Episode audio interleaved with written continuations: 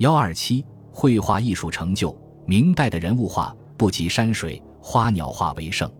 由前述可知，戴进、吴伟、郭徐等十几人都是人物画家，他们或继承宋代院体传统，工笔细腻，设色浓艳；或习李公麟的白描画风，淡墨轻毫，不施粉黛。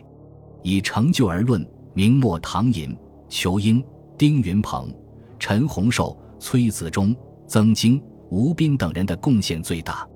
他们上追晋唐古拙之风，一改沉沉乡音、日趋媚俗的美人图像，适应了时代的审美需求，作品具有承上启下的转折意义。陈洪寿字张侯，号老莲，浙江诸暨人，善山水、人物、花鸟、人物画成就尤为显著。他借鉴五代贯修。宋公开夸张变形的手法描绘人物，注重神似。传世的《生安簪花图》，绘明中叶名士杨慎怀才不遇，醉酒后胡粉覆面，簪花饰头，由妓女簇拥着招摇过市的惊人之举。人物形体伟岸，主文线描遒劲，肤色凝重而不妖艳。传世名作还有《饮酒读书图》《宣文君受经图》等。陈洪寿绘画的艺术成就，在他的版画中得到较充分的体现，《九歌图》《水浒叶子》及《西厢记》插画即出自他的手笔。崔子忠的白描人物自出心意，为世人称道，与陈洪寿齐名，有南陈北崔之说。传世的代表作有《达摩像》《卢仝烹茶图》等。晚明曾经擅长肖像，妙的传神。从传世的王时敏像、葛一龙像等看，他的画技重墨骨，设淡彩，每涂一像，一墨烘染数十层，咄咄逼真，妙的神情，表明中国肖像画技法已相当成熟。这一技法深得世人好评，风行一时，史称波尘派，学者甚众。波尘派的出现，标志着中国传统的肖像画已经进入高度成熟的阶段。壁画与版画的成就，明代的壁画艺术就题材而论，倒是壁画的内容有所拓展，有杂糅式道如的水陆画、密宗佛画等等。在宗教壁画中，与历史传说及世俗生活相关的部分也时有凸显。北京法海寺的明代壁画完成于正统八年，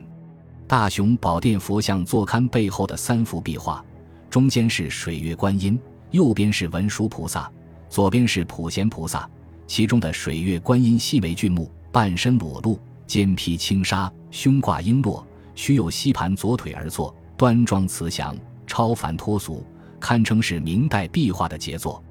北墙门左右墙壁上的两幅画是由天帝、天后、天龙八部、鬼众和侍女等三十六人组成的帝释梵天护法礼佛图，整幅画规模宏大。人物形象性格鲜明，衣纹飘逸流畅，表现出高超的画技。这些壁画色色浓丽，加之采用叠晕烘染、描金、立粉贴金等手法，整个画面呈现出一派神秘缥缈、宁静深邃的气氛。虽经历数百年，至今仍保持其鲜艳的彩色，令人惊叹不已。河北石家庄市毗卢寺后殿绘制的水陆绘壁画一堂，完成于嘉靖十四年。画面集中了佛、道、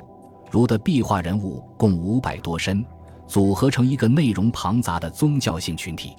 北壁会有以梵王、帝释为中心的诸天神王幺二零多身，东壁会有南极长生大帝、四海龙王、五方诸神等一百三十多身，西壁会有北极紫薇六帝、五湖诸神、雷电、花木神等一百四十多身，南壁会有城隍土地、古帝王后妃、贤妇烈女。九流百家等一百四十多身，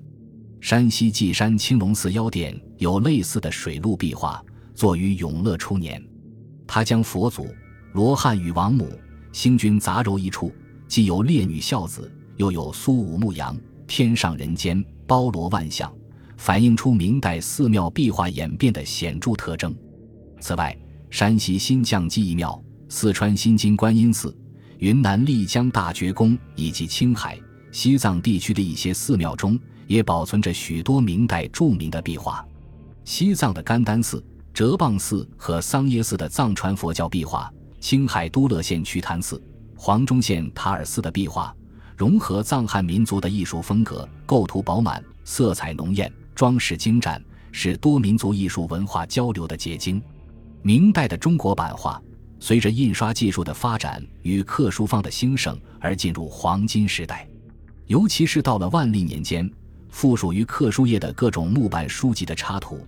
种类与数量更是越来越多。除了宗教经文之外，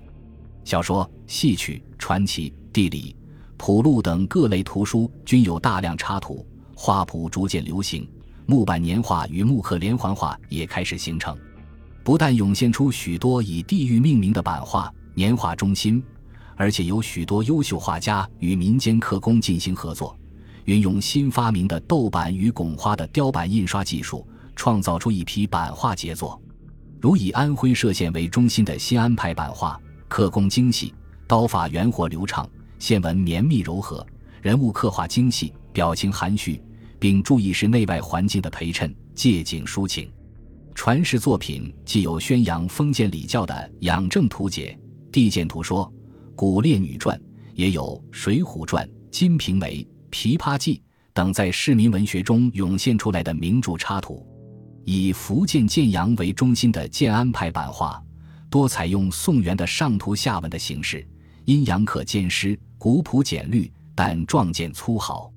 存世的作品有《水浒志传平林》《西厢记》等。以南京为中心的金陵派版画，改上图下文为整版半幅，或前后页合并成一大幅，线条秀劲，布局疏朗，风格功利，人物生动。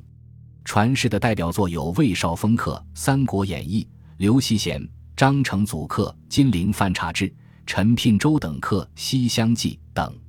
采用新技艺印制的套晒凸版、石竹斋简谱等，更是金陵版画锦上添花。而以杭州为中心的武林版画，则注重景物和名胜的描画，图幅上的人物比例相对较小。随着木刻版画的发达。明代还出现了以天津杨柳青、苏州桃花坞、山东潍县杨家埠、河南朱仙镇为中心的若干年画生产基地，有力地推动了年画创作的发展。绘画艺术论著在明代绘画艺术的发展过程中，一些画家和学者对自己和前人的艺术创作实践不断进行总结，研究成败得失，探索创作规律，写出了一批专门的论著。这些绘画艺术论著。不仅数量比前代的同类著作增多，而且在题材和内容方面也比前代更加丰富多样。